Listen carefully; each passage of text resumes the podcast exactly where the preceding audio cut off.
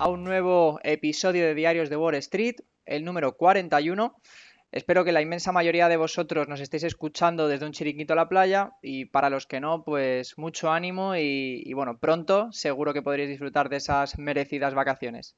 Como podéis ver, hoy vuelvo a estar solo por aquí y si la memoria no me falla, creo que ya el miércoles que viene sí que me acompañará Marco de nuevo, tras eh, unas vacaciones que, bueno, que también se las tiene que coger, evidentemente. Y bueno, vamos a dar ya inicio a un programa que, bueno, para variar, pues tenemos bastante, bastante que contar y en el que vamos a empezar con el dato de IPC de Estados Unidos que se va a presentar hoy y que es un dato, pues bueno, vista la situación actual, pues es un dato extremadamente importante y que puede marcar el ritmo de los mercados financieros para las próximas fechas. El IPC del mes pasado cayó como un jarro de agua fría, seguro que os acordáis, con esa inflación récord desde 1981 de un 9,1%. Todo, ello, evidentemente, pese a los esfuerzos por parte de la Reserva Federal quienes le han cogido el gusto a las subidas agresivas de 75 puntos básicos y que tiene toda la pinta de que la próxima vez que se reúnan, que es el 21 de, de septiembre, pues van a volver a tomar esta misma decisión. Según datos de CME Group, que justo los estaba revisando antes de, comenzar este podcast, tenemos un 70% de posibilidades de una subida de tipos de 75 puntos básicos. Eh, y luego el otro 30% de probabilidad sería de 50 puntos básicos. Hace una semana este dato difería bastante y el alza de 75 puntos básicos solo se estimaba una probabilidad de 57%. ¿Qué es lo que ha cambiado en, una semana? Pues bueno, ha habido dos factores eh, pues que creo que han sido los, determinantes ¿no? para, este aumento en, en, las alzas de 75 puntos. Primero, la posibilidad real de un dato de inflación no tan bueno como cabría esperar, que de hecho también revisando pues, eh, por distintos portales, por ejemplo en Trading Economics, ¿no? que es un portal pues, que suele dar información bastante real de lo que luego pues, eh, imagino, imagino que, veremos, que, el dato, por cierto, no sé si lo he comentado, creo que sí, es hoy eh, y no sé si es a las 2 o a las 3 de la tarde, aquí en, España, justo cuando, cuando inicia el mercado americano, así que la semana que viene pues ya lo comentaremos con más detalle, pero bueno, lo dicho, según Trading Economics, ellos le dan un dato de IPC de julio de un 9,1%, o sea que sería el mismo dato que en junio, ¿no? Demostrando que la inflación pues está aún bastante lejos de, estar controlada por mucho que se esté dando esta, estas subidas de tipos por parte de la Reserva Federal. Otras webs, eh, sin embargo, dan eh, un dato de un 8,7%, que sigue siendo un número extremadamente alto e insostenible, pero que marcaría ya esa tendencia a la baja que se está buscando pues de forma eh, como algo absolutamente primordial. En unas horas, para bien o para mal, vamos a salir de dudas. Por otro lado, eh, el viernes se presentó otro de los indicadores más famosos eh, en Estados Unidos, que son las, eh, las, nóminas no agrícolas, para ver cómo está la, economía. Y estas nóminas aumentaron en un, en, bueno, en porcentaje, no iba a decir el porcentaje, pero digo el número, 528.000 en julio, que es más del doble de las expectativas de lo que se esperaba haciendo caer la tasa de desempleo, ojo al dato, al 3,5, que esto quiere decir el nivel más bajo desde 1969. Además, también eh, se ha estimado que los ingresos por hora han aumentado un 5,2%. Esto parece que, bueno, que, la economía va eh, viento en popa, que no hay nada que les pueda parar. Bueno, nada más lejos de la realidad, ¿no? Eh, lo que sí, estos datos tan robustos están dando manga ancha a la Fed pues a llevar estos aumentos de, tipos de forma pues mucho más agresiva, ¿no? Porque antes, lo que decía, una semana, hace una semana, pues esa subida de 75 puntos básicos estaba en un 50%, ahora pues prácticamente parece algo que se va a cumplir, ¿no? De, de manera definitiva. De hecho, aquí lo hemos comentado muchas veces, ¿no? Que Jerome Powell ya ha comentado en, pues en distintas ruedas de prensa, él aseguraba que para él es mucho más importante controlar la inflación que provocar directamente una recesión por culpa de estas subidas de tipos. Entonces, viendo este mercado laboral que da unos síntomas de fortaleza eh, prácticamente nunca visto, pues yo creo que, que, en fin, que le está dando todavía más eh, rienda suelta ¿no? para que puedan tomar este tipo de decisiones. Claro, comentaba al principio también ¿no? que, los salarios han aumentado un 5,2%. Claro, la gente se puede pensar que ahora mismo en Estados Unidos son más ricos que, antes de la pandemia. Esto evidentemente que no es así porque, vale, han aumentado los precios, un, o sea, perdón, los salarios un 5,2%, pero es que los precios del alquiler han aumentado desde, desde, la, desde la época de prepandemia, pues en fin, una, pues, ¿cuánto han podido? Un 30%, ¿no? De hecho, precisamente en este trimestre han aumentado un 12%. Vamos a quedarnos con ese, con ese dato, que además, si lo, se lo sumamos al IPC de un 9,1%, pues evidentemente que tendrían que subir todavía mucho más los salarios para poder llegar a esa situación en la que, pues bueno, no vean mermada ese poder adquisitivo, ¿no? Eh, por otro lado, también en Reino Unido, pues eh, está moviendo ficha para controlar la inflación. Y el jueves pasado, el Banco de Inglaterra aprobaba una subida de un 0,5 en sus tipos de interés, lo que se convierte en la subida más elevada en los últimos 27 años, que también se dice pronto.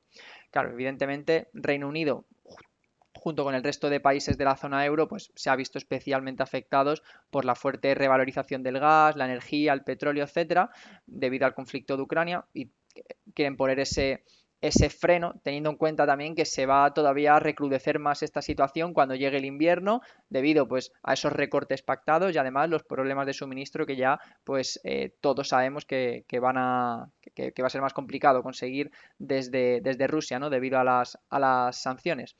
Además de este dato, de esta subida de tipos, comentaban un par de datos bastante interesantes y que creo que tenemos que tener todos en cuenta. Primero, las nuevas proyecciones del Comité Monetario Inglés auguran una tasa de inflación por encima del 13% para finales de 2022. O sea, estamos viendo que ni mucho menos, por mucho que suban los tipos, lo van a controlar. Se supone que la inflación deseada siempre es de un 2 o un 3%, pues bueno, están ya augurando una inflación de un 13% para finales de 2022, frente al 9,4% que se estimaba en junio. O sea, es que estamos viendo cómo de mes a mes se rompen cualquier tipo de estadísticas por desgracia, siempre a la alza, siempre en el extremo negativo y, en fin, que es una situación pues muy complicada de, poder gestionar, ¿no?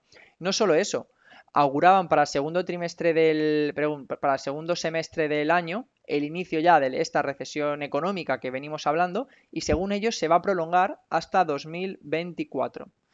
Así que eh, esto es un poco mi opinión a título personal, pero yo creo que después de verano nos vamos a empezar a dar cuenta de esa torta de realidad ¿no? que, se viene con la situación económica actual. Porque claro, con estos datos tan negativos, uno podría pensar que nos estamos abrochando el cinturón, que estamos siendo más comedidos a la hora de gastar. Pues bueno, hay datos que, que indican precisamente lo contrario, ¿no? Y mm, voy a centrarme en el transporte aéreo. Y es que según un informe de la Asociación Internacional de Transporte Aéreo. Eh, este dato es de junio. Estaba buscando el de julio, pero, pero no he sido capaz de encontrarlo. Quizá lo, publiquen un poco más adelante.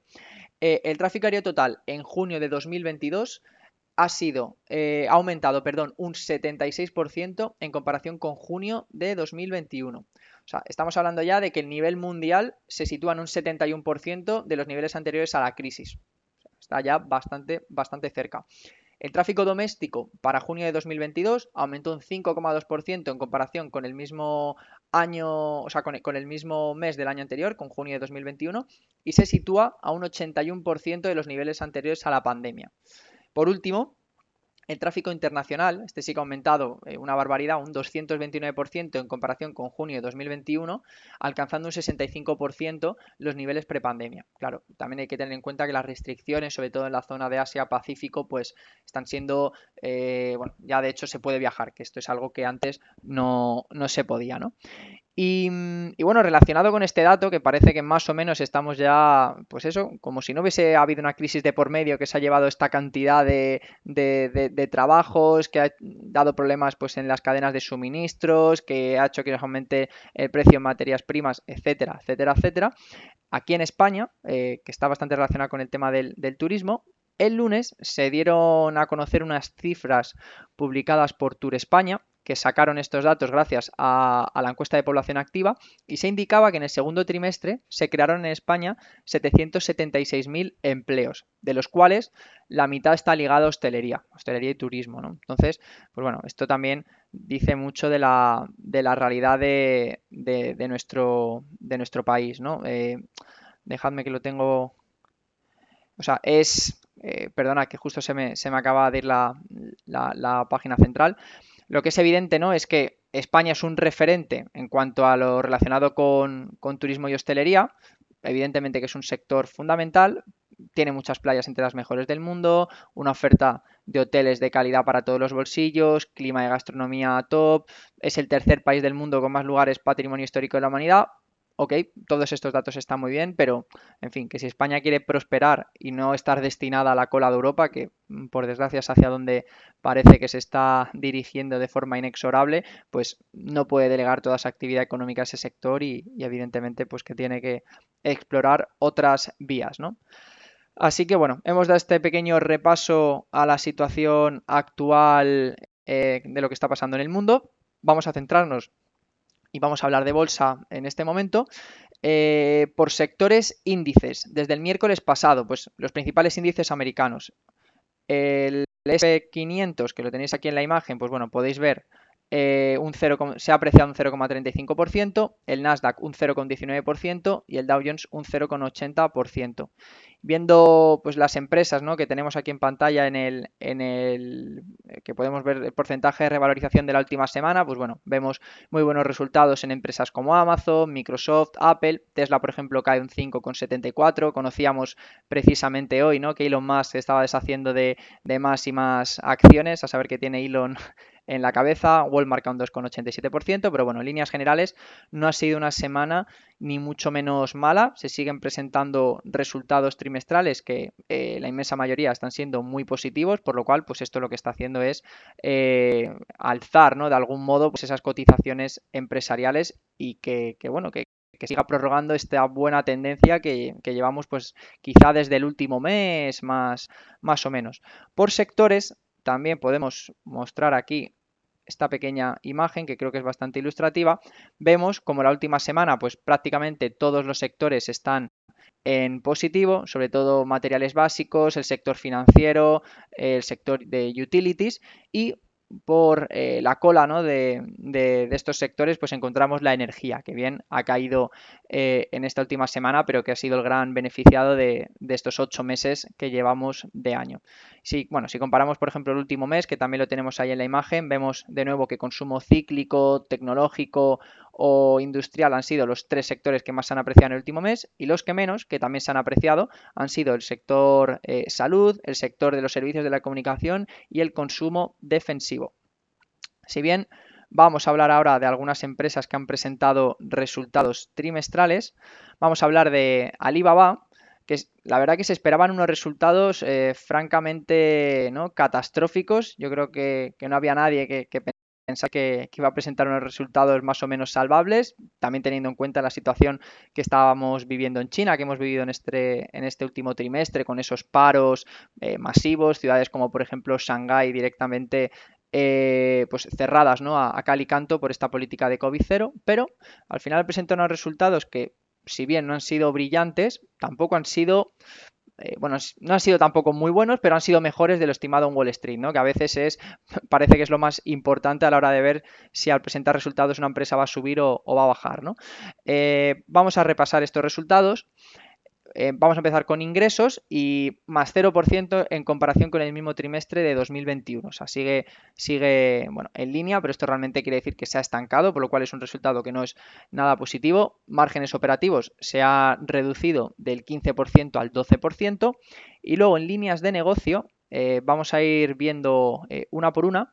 El comercio en China eh, ha caído un 1% en comparación con el mismo trimestre de 2021. Esto representa el 70% de los ingresos totales. O sea, estamos viendo cómo, pues bueno, lo más prácticamente quizá el sector ¿no? de, de más peso, pues no está dando la talla. Eh, pero bueno, tenemos también por otro lado el comercio internacional, que este sí que ha aumentado un 2%, este es el 7% de todo lo que factura la empresa eh, eh, en importancia, en, bueno, en, volumen de ventas. Luego, otra empresa que tienen dentro de este holding, del holding de Alibaba, que se llama Caniao, que se dedica a logística, ha aumentado un 5% interanual. Esto representa el 6% de, de todos los ingresos de la compañía. La parte cloud ha crecido un 10%, cada vez tiene más importancia dentro de la empresa eh, y esto pues eh, traducido es un 9% de todos los ingresos totales. Luego medios digitales y entretenimiento han caído un 10% e innovación ha caído un 30%, pero bueno, estos dos últimos resultados son bastante, bastante resultados, eh, perdón, bastante residuales quería decir. El beneficio por acción ha caído un 48%. Eh, algo pues bastante negativo, pero por otro lado el free cash flow que está generando la, empresa ha sido de un más 7,2%, eh, year over year y esto pues sí que es un dato bastante por encima de las estimaciones. ¿Qué, sacamos en claro de estos datos que estamos comentando? Pues bueno, que hay que tener en cuenta en primer lugar eh, los confinamientos masivos en China, que ha paralizado parte de su actividad, por lo cual esperamos que el siguiente trimestre sea mejor. Han aumentado eh, las recompras de acciones, lo cual es algo también bastante positivo. Algo que sí que no me ha gustado es que no han dado los datos de usuarios activos mensuales o diarios, que, creo que en una plataforma como esta es algo mm, que, en fin, que, hay que entrar siempre a valorar, a ver si ha habido aumento de, usuarios o por el contrario se han ido a otras empresas de la competencia que también hacen lo mismo. Y también como conclusión final es que crecen todos los segmentos de peso, menos el comercio de China, que al fin y al cabo es su principal línea de negocio y el más rentable, pero bueno, si vemos que Caniao está subiendo, vemos que la parte cloud eh, de Alibaba, que, es uno de los mayores players ¿no? dentro del negocio cloud, pues eh, ha aumentado también un 10%, así que, en fin, en definitiva, eh, creo que lo que comentamos al principio hace referencia a estos resultados que no han sido ni mucho menos brillante, pero han sido mejores de lo, esperado, ¿no? que se esperaba que fuese bastante catastrófico. Vamos a hablar también de Amazon, que bueno, la competencia, ¿no? De tanto en el negocio cloud como en el negocio retail, como en logística de, bueno, uno de los competidores, ¿no? De Alibaba, y que precisamente la semana pasada comentábamos sus resultados, que estos sí que habían sido bastante sólidos y le habían dado una gran alegría a sus inversores y que últimamente pues están sacando su cartera a relucir, ¿no? La semana pasada adquirían la empresa de telemedicina One Medical por 3.900 millones de dólares, incluido su deuda.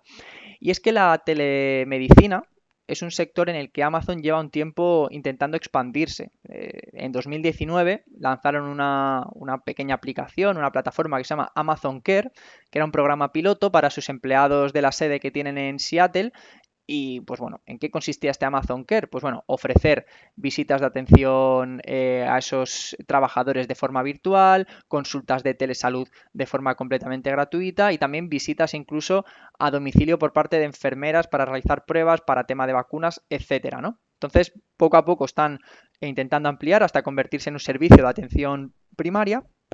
Y en la hoja de ruta para 2022 eh, prometía, ¿no? se estimaba que este servicio se iba a extender hasta 20 ciudades de Estados Unidos, por lo cual creo que tiene bastante sentido esa adquisición de, One Medical para potenciar el crecimiento en este, en este ámbito.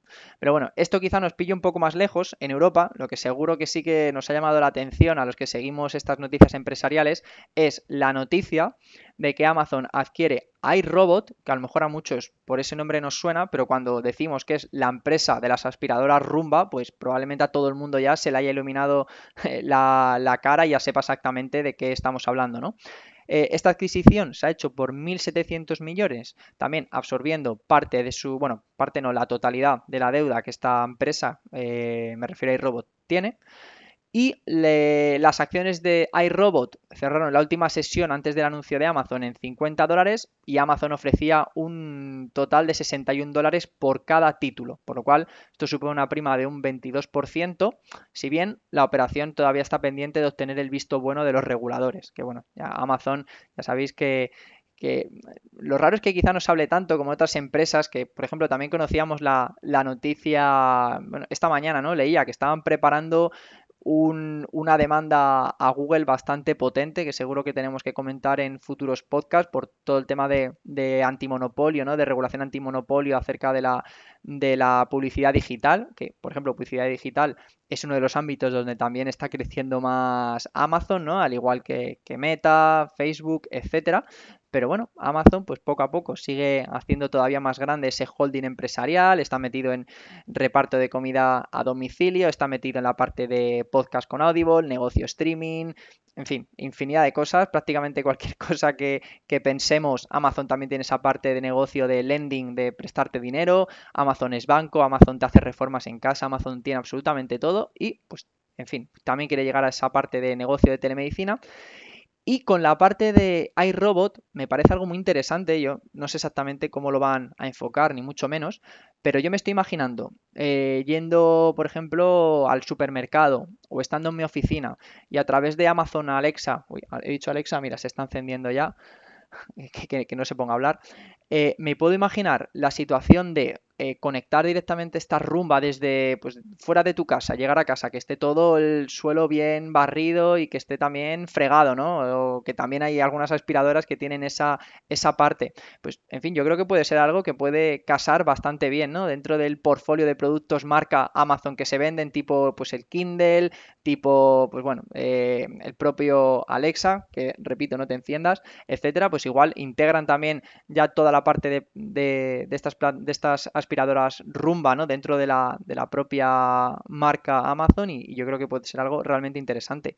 Por otro lado también, evidentemente, Amazon se va a quedar con esa información a la hora de, pues bueno, de, cómo es tu casa, ¿no? Porque estos robots hacen un mapeo de la casa y esa información pues directamente les va a llegar a, a, central, ¿no? Por lo cual van a saber los metros cuadrados que tiene tu casa, eh, las dimensiones, la distribución, etcétera, y seguro que de algún modo pues te podrán ofrecer una gama de productos que, que se adecue a, a la, situación o a las medidas ¿no? que, tenga, que tenga tu casa. Parece muy complicado, pero bueno, yo creo que, en fin, si eres capaz de hacer que tu aspiradora a 200 kilómetros de distancia, por decir algo, directamente se conecte gracias a una aplicación que tengas en el teléfono, pues yo creo que el poder ofrecer esa gama de productos eh, que sean, en fin, que, puedan cuadrar bien dentro de, de, tu domicilio, pues yo creo que, que es prácticamente lo de menos, ¿no?